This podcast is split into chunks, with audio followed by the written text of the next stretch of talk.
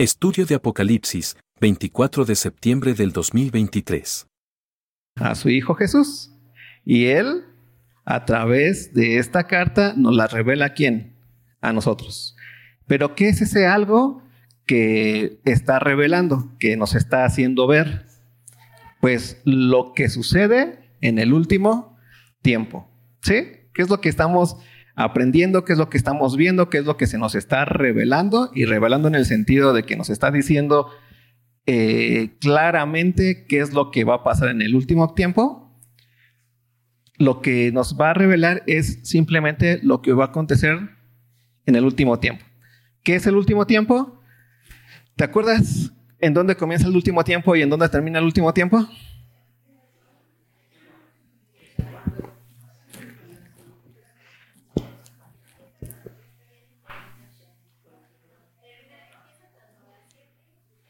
Exactamente.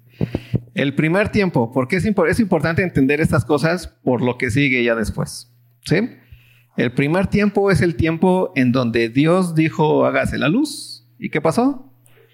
La luz se hizo. Después vino la caída del hombre, Dios dio una promesa y esa promesa se, se cumplió en dónde? En la venida de quién?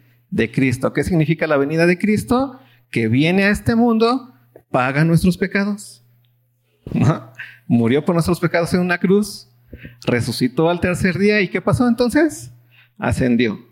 Dios cumplió su promesa al ser humano al enviar a Jesucristo a este mundo, a pagar nuestros pecados. Dios cumplió su promesa, nos dio una nueva vida. El mundo estaba sumido en la oscuridad, en la muerte, estaba completamente perdido y Dios que trajo salvación. Eso significa el Evangelio. Y ahí termina el primer tiempo. Y el último tiempo, estos últimos tiempos, o como lo quieras tú ver, comienza cuando? Cuando Cristo asciende con el Padre. Cristo resucitó. ¿Te acuerdas del momento en donde estaban, estaba con sus discípulos y entonces asciende y sus discípulos se quedan viendo hacia el cielo y vienen eh, unos ángeles y dicen, ¿qué estás haciendo? ¿Qué están viendo allá? Así como Cristo se fue, ¿qué dijeron? Va a volver. Pero ha pasado un tiempo desde que ascendió hasta que culmine. Este último tiempo va a ocurrir cuando Cristo venga por nosotros. ¿Sí? Entonces los últimos tiempos no son tiempos que estén más allá del tiempo que estamos viviendo, sino que estamos viviendo el último tiempo. Este último tiempo ha quedado completamente configurado por dos voces. Les estoy haciendo un resumen rápido. ha quedado configurado por dos voces. La voz de Dios revelada en Cristo Jesús y ahora hecho patente, hecho real en su iglesia, porque la iglesia es el cuerpo de Cristo. Y la voz del mundo que es contraria o que es negadora o que es incrédula de lo que Dios ha establecido como su reino y como su salvador y como su salvación, que es Cristo Jesús. ¿Sí? Existen ya esas dos voces. A Dios, antes de Cristo, nadie le había visto jamás.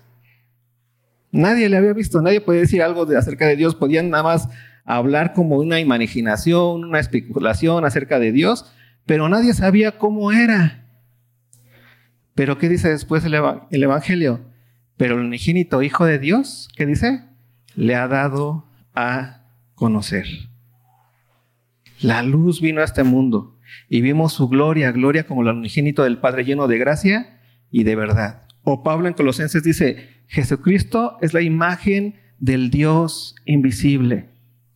¿Quién es Jesucristo entonces? Aquel que hizo ver completamente quién es Dios. ¿Sí? Es la revelación completa de Dios. Es en donde el ser humano pudo ver, ah, mira, Él es Dios, así es Dios, ese es su carácter. Por eso nosotros pudimos entender que Dios murió por nosotros. ¿Sí has entendido tú eso? Que Cristo dio su vida por ti y que Dios te ama. ¿Cuántos de aquí entienden que Dios les ama? Pero ¿por qué Dios te ama?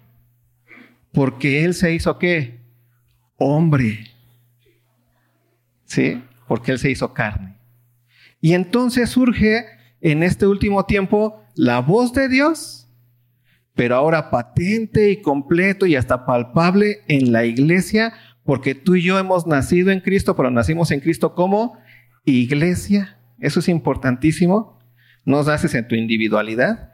Y segundo, está la otra voz, la voz que hemos nosotros llamado la voz del mundo, la que dice, yo no necesito a Dios porque yo puedo configurar mi propia vida, yo puedo decir qué es lo que me hace feliz aquí, qué es lo que no me hace feliz, yo puedo decir cómo vivir y cómo, y cómo no vivir. Yo puedo hacer mi absoluta voluntad. Son las dos voces que existen en este último tiempo. La voz de Dios, configurada en Cristo Jesús y en su iglesia, ¿no? y la voz del mundo que es negadora de quién? De Cristo y de su iglesia. Completamente contrarias. Ya llegaremos a esa parte del anticristo, pero básicamente esa es la esencia. El anticristo es aquel que niega que Jesús vino en carne. ¿No? Negar eso es negar que Jesús murió en carne, negar que Jesús resucitó en carne y negar que envió a su espíritu para habitar entre nosotros como carne. ¿Sí? Esto es muy importante que lo vayamos entendiendo, pero hasta aquí tenemos estos dos momentos. El momento de entender que este último tiempo ya está dividido así. O es la voz de Dios o es la voz del mundo. Dios lo ha completamente dividido. No hay otra forma. No hay la voz de Dios, la voz de las personas que son eh, humanistas, buena onda, chidos, y la voz de las que son malvados y horribles, y la voz de los que pues son espirituales, no son religiosos, ¿no? No son fanáticos, pero son espirituales. No, no hay muchas voces. Hay solamente dos. La voz de Dios, reflejada en quién? En Cristo Jesús. ¿Por qué? Porque el verbo, la palabra de Dios se hizo carne y habitó entre nosotros. ¿Quién es el verbo de Dios? ¿Quién es la verdad de Dios? Es Cristo. Y todo aquel que niega que Jesús es el Cristo, entonces es incrédulo y la verdad no está en él y habita en la otra voz. Entonces Dios ha puesto simplemente dos voces para, la escucha en este último tiempo. La de Él a través de Cristo Jesús y de la iglesia y la del mundo. ¿Queda claro hasta aquí? Importante, no hay otras, no hay algo en medio, no existe. No es, ay, pues vamos a, a crear algo que no se escuche tan fanático. ¿Cómo que nada más dos? ¿Cómo que si estás con Cristo, entonces, pues esa es la relación con Dios nada más? No, hay, hay, otros caminos. Todos los caminos llevan a Roma. O sea, no necesitas decir que estás en Cristo para ser espiritual, porque puedes tener una espiritualidad grande y puedes orar, al universo, que está muy de moda. Me acuerdo mucho de mis amigos ahí en la Facultad de Filosofía, mis amigos hippies. Y entonces, ah, wow, el universo, al ser superior, la Pachamama, todo lo que sea. Y entonces tiene una relación ahí bonita, por eso hay que tratarnos bien entre seres humanos, para que el universo y entonces atraer buenas vibras y fundan su ética ahí y su moral ahí. Pero según la escritura, lo que nos ha revelado Dios es que en este último tiempo solamente existen dos voces.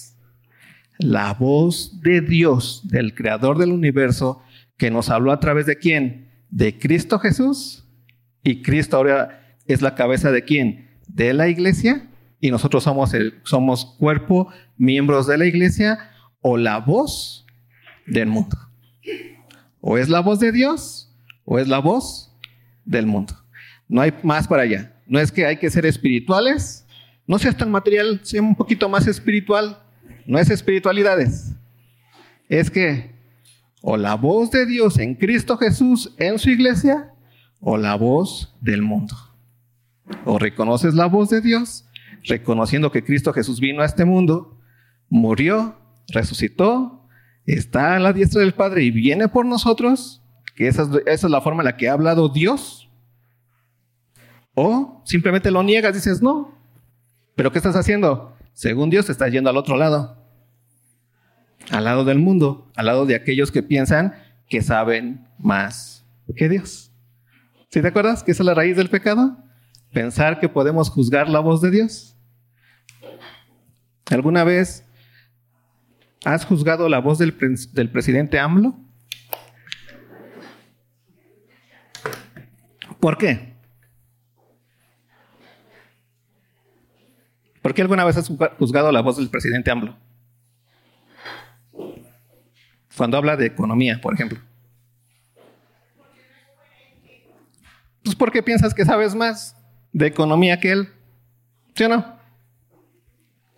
¿O por, qué, ¿O por qué de repente juzgas la voz del doctor que te dice, tómate la pastillita, no cargues pesado? ¿Ese qué sabe? Bueno, pues tú sabes más, estudiaste más años que él de medicina, ¿no? Me imagino. Todo el día atiendes a personas. Entonces nosotros estamos muy llevados a pensar que podemos saber más que otros, nada más porque sí. Nada más porque, pues aquí mis chicharrones truenan.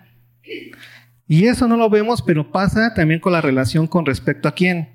A Dios. Pero ya lo hemos aprendido en Romanos, que esa es la raíz del pecado.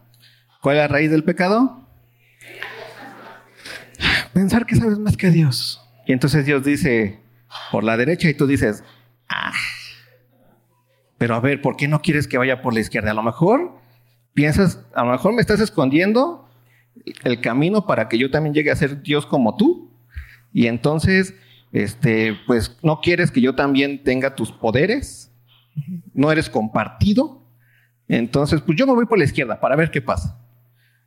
¿Te das cuenta cómo nos vemos? ¿Qué pasó con, con Eva? Es lo mismito. Dios dice, no comas de ese árbol. ¿Y qué le dijo la serpiente a Eva? Pues come. Dios le dijo, si comes vas a morir. ¿Y qué le dijo la serpiente a Eva? No vas a morir, al contrario, te vas a hacer como Dios. ¿Y qué dijo entonces Eva? ¿O qué dice la escritura que, que, le ocurrió en su cabecita a Eva? Eva dijo, ah, esto sí se escucha bien. Entonces comenzó a hacerle agradable a los ojos el fruto, le comenzó a dar un valor importante y le comenzó a dar una seguridad para pensar que se iba a volver inmortal. ¿Y qué hizo Eva? Lo tomó.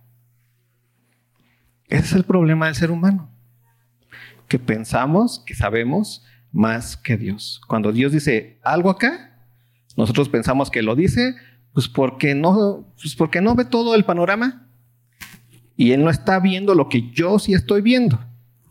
O sea, él no se la sabe tanto como yo. Y hemos visto que el último tiempo, en esta configuración de la voz del mundo y de la voz de Dios, se encuentra la lucha de la iglesia. Ya llevamos seis cartas y hemos visto en esas seis cartas a cuatro iglesias que tienen un grave problema de escucha de la voluntad de Dios. Y a dos que han estado escuchando bien lo que Dios dice. Y ahorita vamos a, llegar a la última iglesia, que es una iglesia en donde vamos a poder ver de una forma dura, porque es muy dura esta carta, cómo el mundo es capaz de convencer a la iglesia de lo que Dios dice no es así. Es la imagen otra vez del huerto del Edén, de, Dios diciéndole a, Adán, puedes tomar de todo, pero de ese árbol no lo tomes, porque si tomas de ese árbol vas a comer, no comas de ahí, porque si comes de ahí vas a morir. Y entonces ahí está. Y la iglesia está en estos últimos tiempos con esa misma palabra de Dios hay algo que no es mi palabra y es algo que sí es mi palabra, le dice Dios a la iglesia. O es una cosa o es otra. No hay dos, no puedes vivir en los dos lados. Es en la una o en la otra. ¿Y cómo lo hemos estado viendo con respecto eh, eh, a las cartas del Apocalipsis en este tiempo? ¿Te acuerdas cuál es la doctrina de Balaam? ¿Cuál es? ¿Quedar bien con quién? ¿Pero eso qué significa? Querer sacar provecho de ambos lados. ¿No?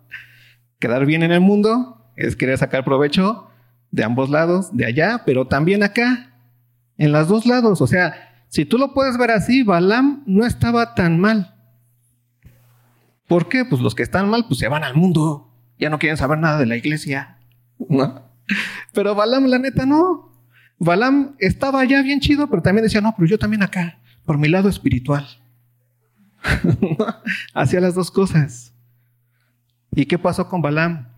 Pues simplemente Dios le dijo primero por acá y, y, Balaam hacía haciendo su, su, su berrinche de no, no, no, tiene que ser como yo lo digo, voy a esperar la voz de Dios y espera que Dios cambie de voluntad. Después primero le dijo, no lo hagas, luego Dios le dice que sí, ¿no? Y luego Dios le dice que no. O sea, Dios ahí tratando de con esa forma de ser, haciendo que entienda Balaam que no es las cosas como él quiere, pero él se aferra a querer solamente lo suyo. Después vimos a la profetisa. ¿Te acuerdas de qué profetisa hablamos? de Jezabel. ¿Cuál era el problema de Jezabel con Acab? Jezabel era alguien que no conocía a Dios, que tenía dioses completamente paganos, ¿no? Y que no solamente no conocía a Dios y que tenía dioses eh, paganos, sino que le servía a ellos, ¿no? Y cuando Acab, el rey de Israel, se casa con Jezabel, pues llega acá Jezabel a, a Israel y ¿qué comienza a hacer Jezabel? ¿Cosas bien bonitas? ¿Comienza a qué? a matar primero a los profetas, aquellos que hablan la palabra de Dios. Jezabel comenzó a matar a los profetas para que nos demos cuenta que el mundo no es buena onda, que no es así una cuestión de, ah, sí, vas a vivir chido allá y tú vente para acá, no seas religioso, no seas fanático, o sea, estás joven. O sea, esas cosas déjaselos a los viejitos, como el que está enfrente. Esas cosas son para viejitos. No hablo de ti, Nico. Hablo de mí. Ah, no eso déjaselos a ellos. Diviértete, vive la vida. Tú te la sabes, tú sabes qué es lo bueno, tú sabes qué es lo malo. Y va callando, entra, pero comienza a callar la voz de quién? De Dios. Y así ocurrió en la iglesia. Y terminamos con lo peor que ocurrió con Jezabel. ¿Te acuerdas qué fue lo peor que ocurrió con Jezabel?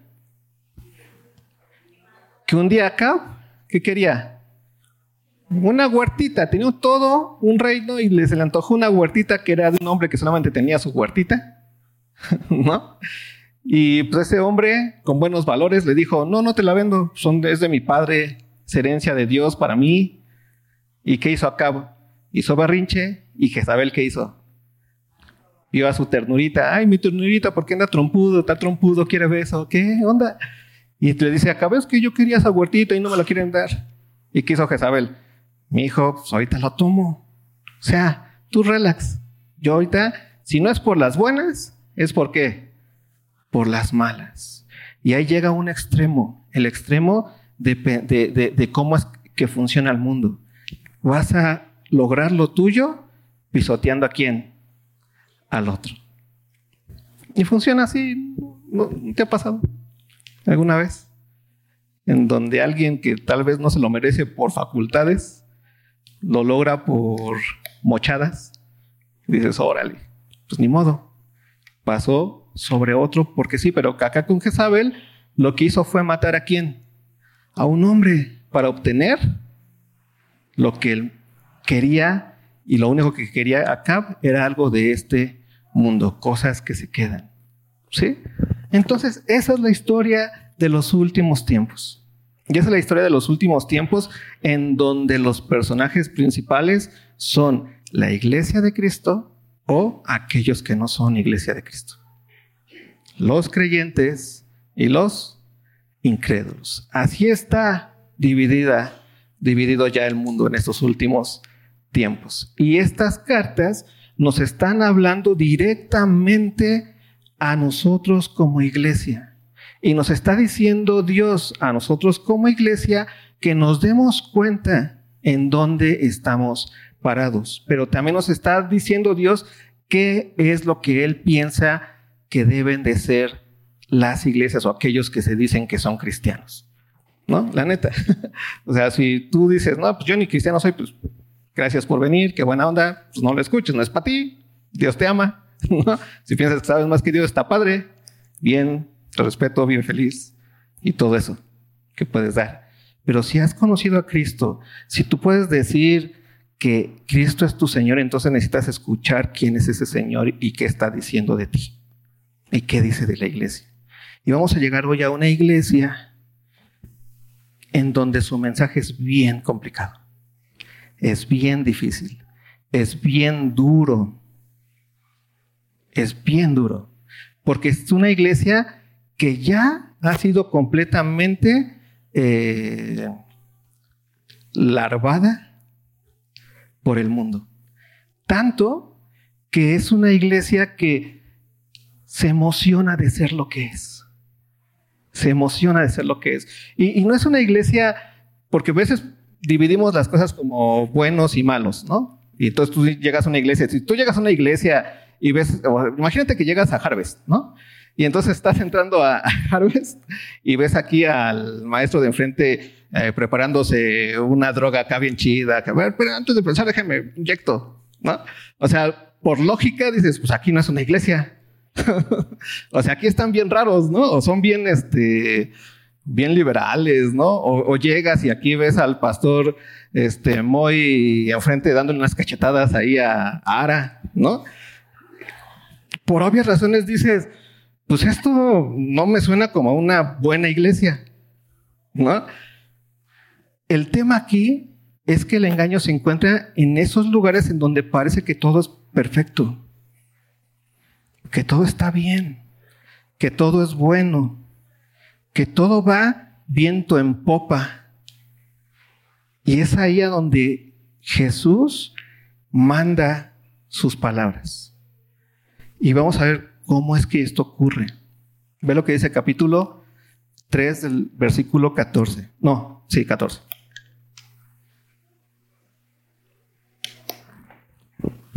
Y escribe al ángel de la, en la de la iglesia en la Odisea. He aquí el amén. ¿Sí entiendes lo que significa? ¿Cuántos de aquí han dicho amén? Amén. Amén. ¿Cuántos de aquí quieren decir amén? Antes de que se me duerman, digan amén, si no, me siento mal. ¿Qué es amén? ¿Qué dices cuando dices amén? ¿Qué dices cuando dices así sea? Amén. ¿Qué dices cuando dices amén y así sea? ¿Qué significa eso para ti cuando tú lo dices? ¿Que estás qué? ¿Que estás qué? Sometiéndote a una palabra. El amén tiene que ver con un sometimiento tuyo. Amén. A lo que acabo de decir dices, sí, así es. Pero estás ratificando esa palabra. Y cuando aquí Jesús se pone como el amén, ¿no? Está diciendo, yo soy el así sea de quién? Del Padre. El así son las cosas. Y no hay para ningún lugar. Yo soy la ratificación absoluta de la palabra verdadera del Dios que creó los cielos y la tierra. ¿Quién es ese amén? Cristo Jesús. Él es el amén hecho carne. ¿Y por qué es el amén? Porque Cristo Jesús pagó tus pecados y en tanto que vive, en su vida ratifica que Dios ha cumplido su propósito. ¿Y cuál es su propósito para el ser humano? que fuésemos santos y sin mancha delante de Él. ¿En quién? En Cristo Jesús. Que seamos lo que somos ahora. ¿Y que somos ahora? Somos iglesia.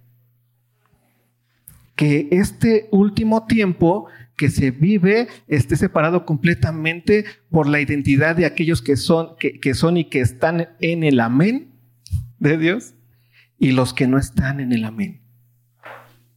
¿Sí?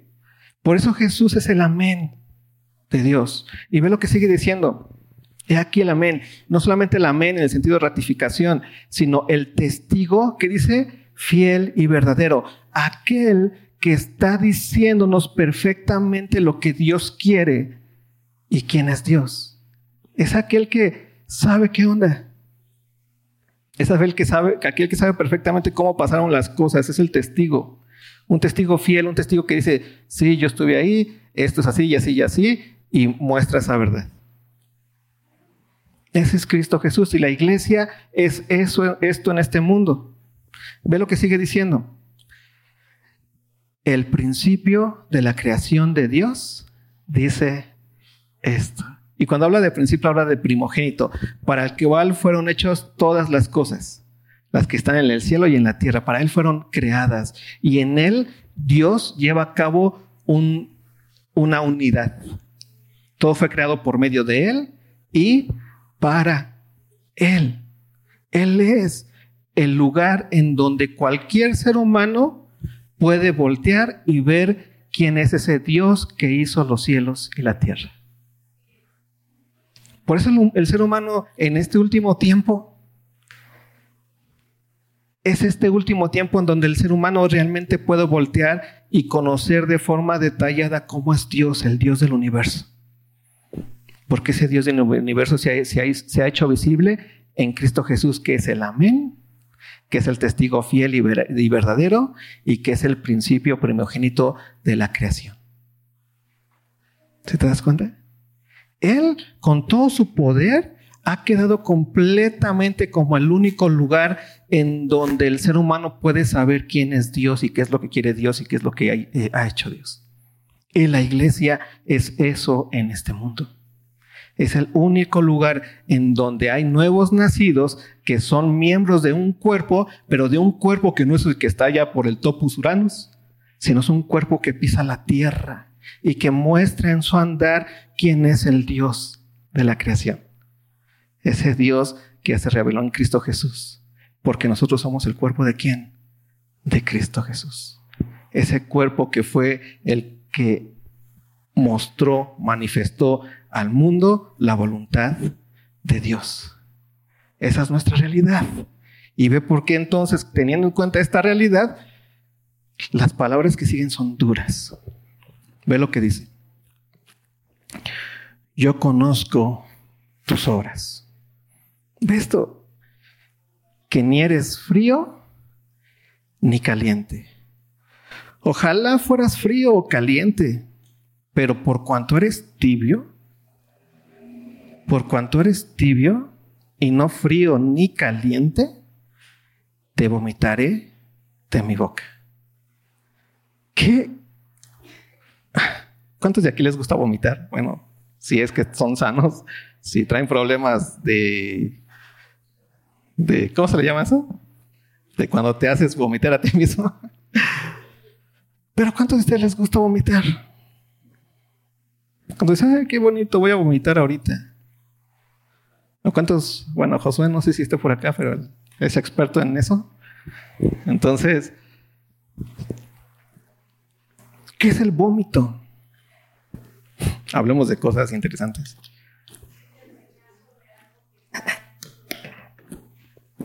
¿Y qué causa el vómito?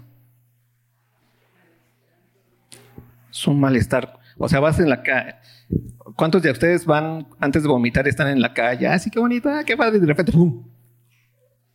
No pasa. Comienzas a qué? A sentir y hay un malestar y hay un malestar, y hay un malestar, y hay algo que hay, que, desechar. ¿Por qué? Porque eso no es parte de tu cuerpo, porque no, y hay que sacarlo, y ahí vas, y ahí vas tratándote de, de aguantar porque sabes que ya estás a punto de... Y socialmente, pues no quieres hacerlo en el camión. Si ya no puedes porque tu cuerpo lo tiene que hacer, pues ni modo, ahí terminas. En el camión. Pero es algo que ahí vas y que molesta y que molesta al cuerpo y que molesta todo. Y Jesús les acaba de decir a esta iglesia eso. Hay una molestia en este cuerpo. Hay algo que no es de este cuerpo. Hay algo que se está, que, que está cada vez, cada vez y más y más y más y más llegando al punto del, del vómito. ¿Y cuál es ese punto del vómito? Dice Jesús, la molestia es que eres tibio. ¿Quién es un tibio? Es aquel que guarda por completo la doctrina de Balaam o la doctrina de Jezabel. Porque la doctrina de Balaam es, yo puedo estar en los dos lados, ser México americano. O eres americano o eres mexicano. Voy a poner, voy a extremar. O sea, ¿qué eres? ¿Mexicano o eres americano? Soy los dos. Y, no, y yo a las dos patrias. Y si hay una guerra, ¿para dónde te vas? ¿Mexicano o americano? Pues yo en los dos. No va a ocurrir. Tienes que hacerte hacia un lado. Porque mientras quieres estar en los dos lados, quieres tener lo máximo de que te da la, nacionalidad americana y lo máximo que te da la nacionalidad mexicana. Pero ese pensamiento para Dios, eh, para Cristo es de tibios. Absolutamente. Porque ese pensamiento o eres frío o eres caliente. Pero sea una de las dos cosas. O aquí es solo uno o lo otro. Lo uno ya lo vimos, es ser el cuerpo de Cristo, basado en quién es Cristo. ¿Quieres saber lo que Dios quiere para tu vida? Lee el Evangelio de Cristo y lee la vida de Cristo. Y eso es lo que Dios quiere para tu vida. Pero oye, pero terminó en la, en la cruz. Pues ve, ¿te, acuerdas de la iglesia de Esmirna? La iglesia a la cual Dios no le reprochó nada, la iglesia más madura. ¿Y qué le dijo Jesús a esa iglesia? Van a venir por ti y te van a matar y sé fiel hasta la muerte. Le puso, le dio esa misión impresionante porque sabía que esa iglesia estaba en un lado completamente, entendiendo cuál era su identidad absoluta. Y le dijo a esa iglesia, sé fiel hasta la muerte. Yo te voy a dar la corona de la vida. ¿Hasta dónde iba a ser fiel esa iglesia? Hasta el mismo destino de quién? De Cristo. Y tenemos a esos maduros que terminan viviéndolo así. Y tenemos a un Pablo que terminó decapitado. Ese gran apóstol del cual hablamos y hablamos, y si hoy hubiera, estuviera Pablo, sería acá de los influencers más grandes, que Sugel Micheleno, que MacArthur, que todos esos. Pablo, o sea, Pablo. O sea, hubiera estado chido que Pablo terminara como Billy Graham, rico, tranquilo, condecorado. ¿Y cómo terminó? ¿Desde dónde escribía sus cartas el vato? ¿Feliz? Decía, ah, yo hoy me gozo porque pues, hoy no me pusieron los cepos tanto tiempo. Oye, hermano, tráeme la colchita que hace medio frío. O sea, Pablo hoy sería uno de esos hermanos que tú dirías, pues hasta como que ni parece cristiano. ¿eh? ¿Cómo terminó Pedro? ¿Te acuerdas? Y no significa que ya se terminó esa iglesia. No, hay muchos que no conocemos. Hay muchos que están dando su vida por todos lados. Hay muchos que no están negando la fe y esos son los maduros de Cristo.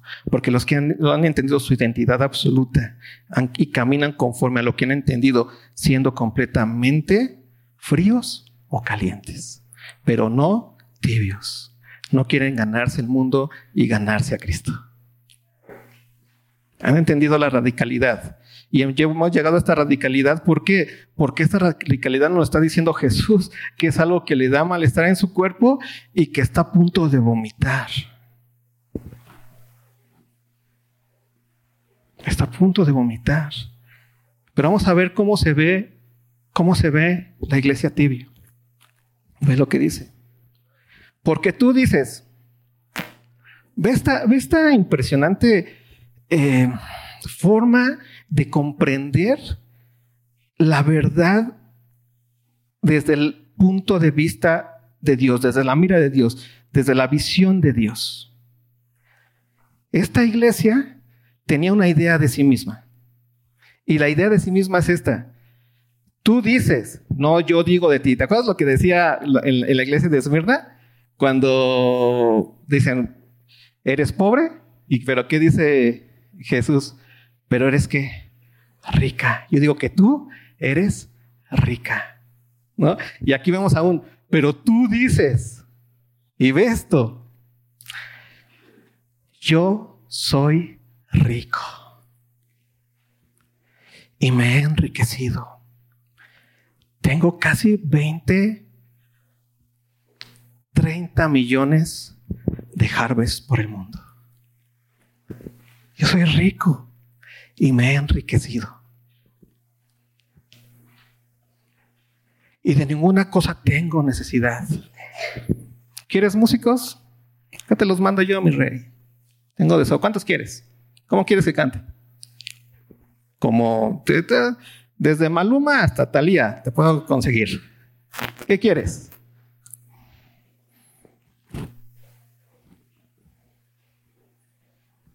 De, de ninguna cosa tengo necesidad.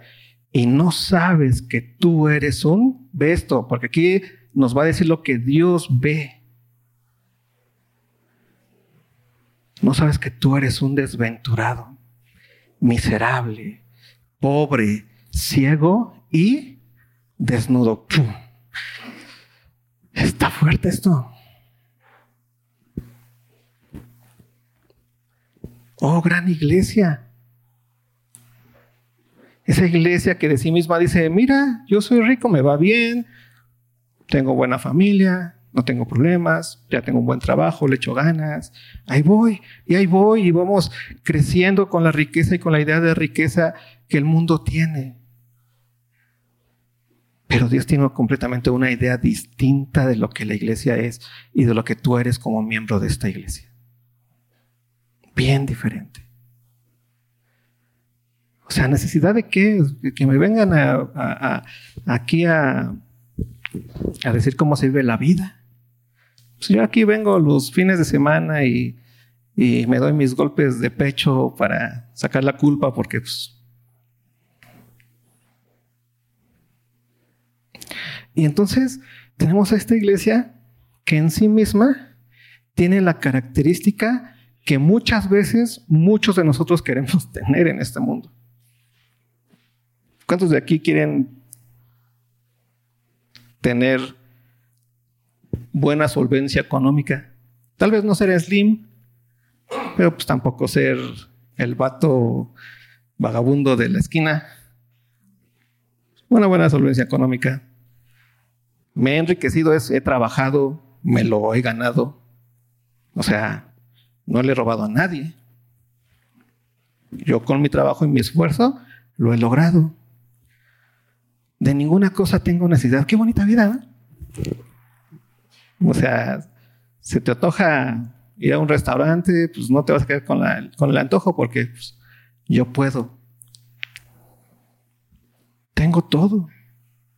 Pero otra vez, como lo vimos en la semana pasada, necesitamos comprender con qué nos estamos comparando.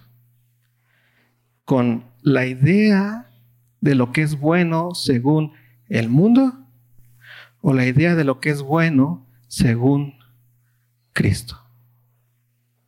Y la idea de lo que es bueno según Cristo es muy raquítico si lo ves desde, desde, el desde, desde la visión del mundo está raquítico. ¿Qué es eso de ama a tu prójimo? Oye, Señor, pero pues ¿cómo? ¿Cómo? ¿Qué es eso de pon la otra mejilla? Eso está como que para fanáticos, ¿no? O sea, está chido, pero se escucha bonito, ¿no? Hasta puedes hacer una película bonita con eso, pero que yo entre ahí, en jugar en la realidad, eso sí, ya ahí es para super, super cristianos. ¿Qué es eso del amor como despojo, Dios? Ayudar a mi, a mi hermano que tiene necesidad. Amar. Dejar a un lado eh, eh, la, edificación que puedo llevar a cabo como miembro de una iglesia y edificar y servir y hacer crecer a la iglesia, eh, pues porque eso, ¿qué me va a dar en este mundo? Al contrario, me quita. o sea, el tiempo es que es dinero, mijo. ¿Eh? El tiempo es dinero, hay que, o sea, a mí motívame. Dame los cinco pasos para llegar a ser exitoso, rico, enriquecido, sin ninguna necesidad. A mí dame esos cinco pasos. Y esta iglesia se las sabía bien chidos y lo tenía. Pero Dios ve a esta iglesia y le dice, piensas que eres eso. Está chido, pues porque tal vez el mundo va a decir, wow, mira, qué bonito. Sí, ese licenciado, el licenciado Isaí, míralo. Qué bien, yo quiero ser como él. Aparte de ser eh, tan exitoso, es buena gente y y enseña en una iglesia. Wow. Top de la moralidad. Qué bonito. Imagínate y Dios me ve y dice, ¿sabes qué, vato? Tú dices eso de ti, pero yo digo esto de ti. Desventurado. Perdiste para dónde? Perdiste el sentido. Miserable. ¿Has visto a alguien miserable?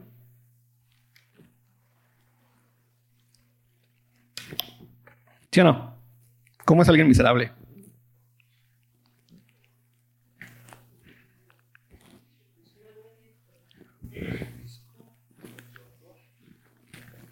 Miserable, pobre. Creo que eso es algo muy normal, es a, lo que le huimos todos. Para eso perseguimos la chuleta. Pobre, ciego y qué más? Desnudo. Qué triste, o sea, es, es como lo más bajo de lo bajo, de lo bajo, de lo bajo, pero en el ambiente en Cristo. Puede ser el más exitoso, el más bonito, el más guapo, el más padre, pero si no hay amor, nada eres. Ve lo que le dice después el versículo 18. Por tanto, por tanto, y me gusta esta parte, Jesús vuelve a hablar a la iglesia. Y vuelve a hablar a la iglesia y te vuelve, y la palabra de Dios es así, porque la palabra de Dios te vuelve a decir qué es lo que quiere Dios para ti. Y ahí va de nuevo para que la caches. ¿Te acuerdas qué es la fe? La fe es qué? Escuchar lo que Dios dice, entender lo que Dios dice y depender de lo que Dios dice. Si tú escuchas lo que Dios dice, lo entiendes, pero al final dices, no, yo me la sé mejor por acá, ¿qué está pasando? No se cerró eh, la tijerita de la fe, la pincita de la fe, sino que se abrió la de la incredulidad. Y entonces en ese momento en donde Dios vuelve a hablar, vuelves a estar en esos dos lugares, o frío o caliente. Pero ya estamos viendo que no tibio.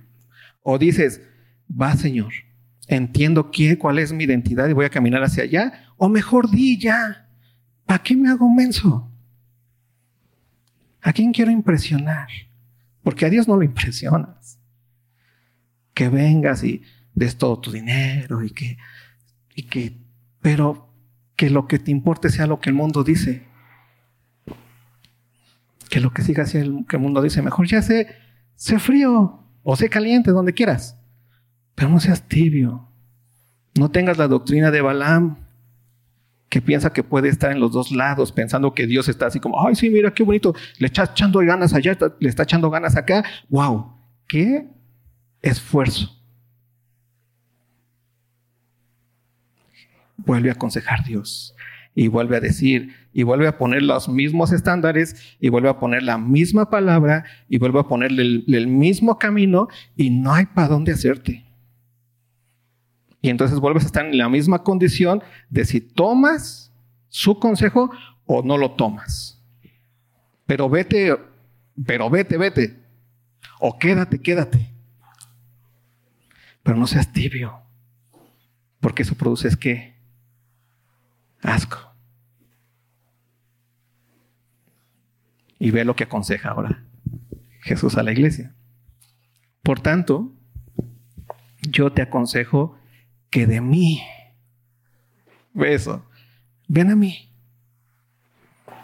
que de mí compres oro refinado en fuego. Tú tienes mucho oro allá afuera, muchísimo oro.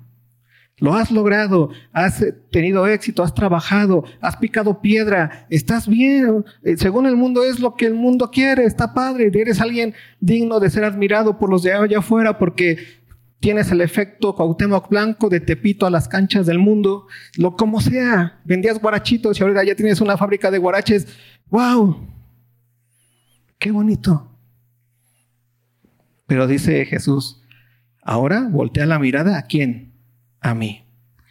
Y de mí saca oro. Oro tiene que ver con el sentido de la riqueza que hay para tu vida. La Biblia dice, en la tentación de Jesucristo, ¿te acuerdas? No solo de pan vive el hombre. Es una realidad absoluta. Hoy vivimos pensando que solo de pan vive el hombre, sino de toda palabra que brota de dónde? De la boca de Dios. ¿Te acuerdas cuando Pedro, cuando estaba Jesús ahí con ellos y Jesús siendo muy radical, le dije, a ver, ya les dije quién, eh, eh, ya les dije quién soy, ellos ya se fueron, si ustedes quieren, pues también váyanse. Váyanse, no se queden. ¿Y qué le dice Pedro a Jesús? ¿A dónde voy a ir? Si solo tú tienes que oro refinado.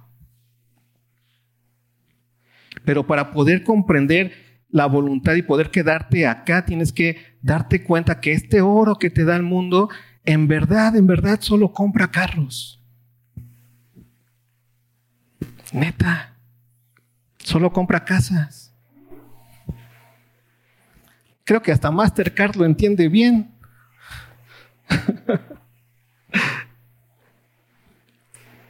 Solamente compra eso. Pero no es capaz de hacerte que te despojes por bien de tu hermano. Ese oro solamente se consigue en la imitación de Cristo Jesús, que siendo Dios, no estimó el ser igual a Dios como a cosa que aferrarse, sino que se despojó. Fue capaz de poner su vida por nosotros y ahora nosotros podemos poner la vida por quienes, por nuestros hermanos. Por eso el odio de la iglesia, dentro de la iglesia es una tontería. Y necesitamos entender esto en primer lugar. El valor del oro de allá, de la riqueza de allá, pues se queda ahí. Neta, tu casita bien bonita, bien pechocha, tu carrito hermosísimo, que guau, con tanto sacrificio has comprado. En verdad, cuando tus familiares o las personas que más ames esté muriendo, neta, no se paran a salvarlos. No les, da, no les va a dar vida eterna. No les va a dar paz con Dios. En verdad. Por eso Jesús le dice a esta iglesia, ven a mí, yo tengo el verdadero tesoro. Y ve lo que sigue diciendo.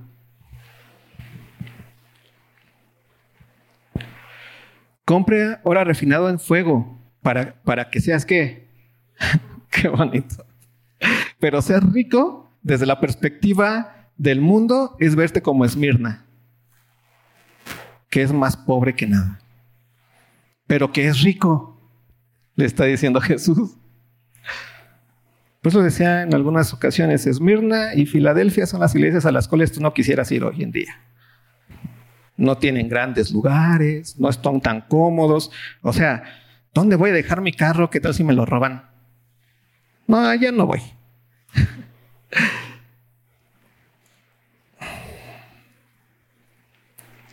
No me siento como en casa. Aquí huele a popó. ¿Sabes? Necesitamos aprender a valorar lo que realmente Dios valora. Luego le dice, y compra también vestiduras blancas para vestirte porque estás bien desnudo frente a mí. Y las vestiduras blancas tienen que ver con este hecho de que Dios nos ha revestido de quién? De Él ante la desnudez. ¿Te acuerdas cómo terminaron Adán y Eva dándose cuenta que estaban que desnudos? Y ellos mismos hicieron ahí sus, sus taparrabos. Pero Jesús, ¿qué nos dio? una vestidura blanca de aquel que ha vencido a la muerte. Y necesitamos otra vez comprender que nuestra vida en este mundo lo que más vale es comprender quiénes somos en Cristo Jesús. Compra vestiduras blancas para vestirte y que no se descubra la vergüenza de tu desnudez y unge tus ojos con colirio para que ¿Por qué? porque tú piensas que te las sabes todas de todas pensando que puede ser acá chido y allá chido y los dos lados bien bonito, pero eres el más ciego del mundo, no estás viendo bien, no es, no es posible. Y entonces el colirio era una de las, como de, las medicinas que en la Odisea habían creado y que las habían hecho muy famosos. Ellos podían eh, sanar la ceguera. Y entonces le dice a ellos, tú otra vez tienes tu puesta tu esperanza allá, necesitas ver bien acá, pero yo soy el único que te puedo hacer ver bien, te puedo hacer entender qué es el amor, qué es la paz, qué es la riqueza, qué es la vida, qué es la eternidad. Y ve lo que termina diciendo. Yo reprendo y castigo a todos los que amo. Sé pues celoso y arrepiéntete, porque de tal manera amó Dios al mundo que ha dado a quién? A su único hijo. ¿Para qué? En él cree. Y esa palabra fue una palabra dura para el ser humano, porque les vino a decir, hey, Él es la salvación. Él es Dios. Él es. Y entonces, ¿qué es lo que está diciendo Dios a nosotros otra vez? O caminas acá o caminas allá. Pero por favor, no camines por acá. No camines en la doctrina de Balaam. No camines en la doctrina de, Jezabel. No camines en la doctrina de los Nicolaitas. No pienses que puedes tener los dos pies en los dos lados. Eso es lo más aberrante. Eso es lo que causa completo vómito. Eso es lo más asqueroso. Eso es lo que te hace ver miserable, desnudo, completamente desventurado, pobre y ciego. Eso es lo peor que le puede pasar a la iglesia. Por eso es lo que todo el tiempo se la pasó reprendiendo a la iglesia. Hubo cuatro a las cuales le dijo, tengan cuidado con esas doctrinas, arrepiéntanse. Hubo dos que entendieron perfectamente que no tenían nada que ver con la otra doctrina, pero la consecuencia era que pues no iban a tener nada de lo que el mundo ofrece. Y llega a esta iglesia. Y llega a esta iglesia. Y otra vez, y llega a esta iglesia. Y necesitamos volver a escuchar con calma lo que Dios dice. Dejemos, ve lo que dice. Y aquí yo estoy a la puerta y llamo.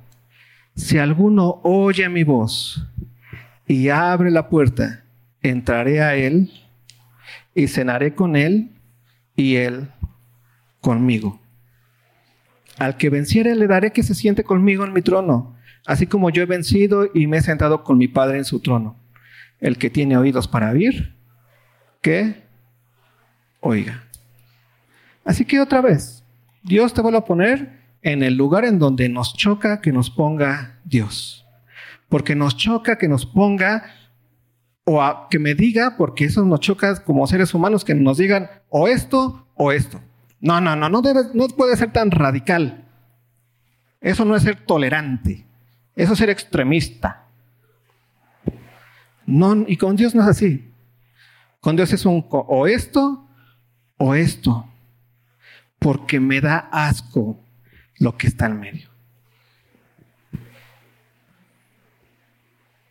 Y otra vez, y es la misma palabra de, Jesús a Pedro. ¿Y tú qué vas a hacer?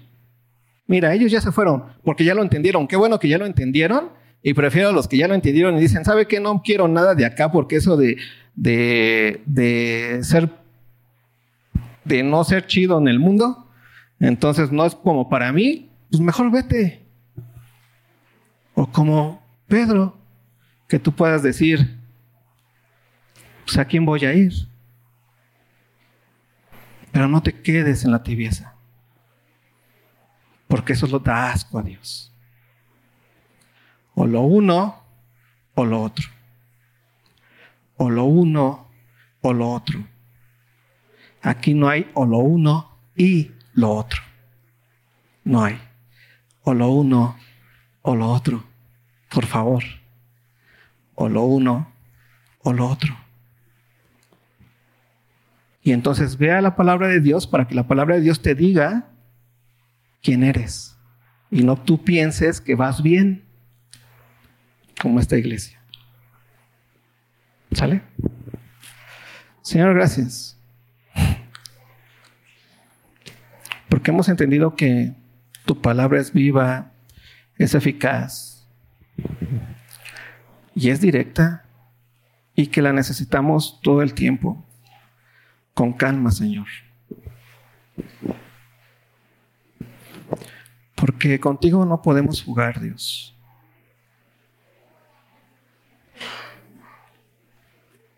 Tú dices para la derecha o para la izquierda, pero lo dices como con voz de mando, con autoridad absoluta, con sabiduría absoluta, Señor. Y lo que nosotros podemos hacer es obedecerte hacia donde tú digas que vayamos, Dios. Ayúdanos. Ayúdanos a ser una iglesia que entiende quién es en ti. Una iglesia que busca tus obras, que las imita, que te honra y que no juega a lo uno y lo otro, Señor, sino que es capaz de tener náusea y tener asco por lo mismo que tú tienes náusea y asco. Fortalécenos, madúranos y gracias por tu palabra. El precioso nombre de Hijo amado. Amén.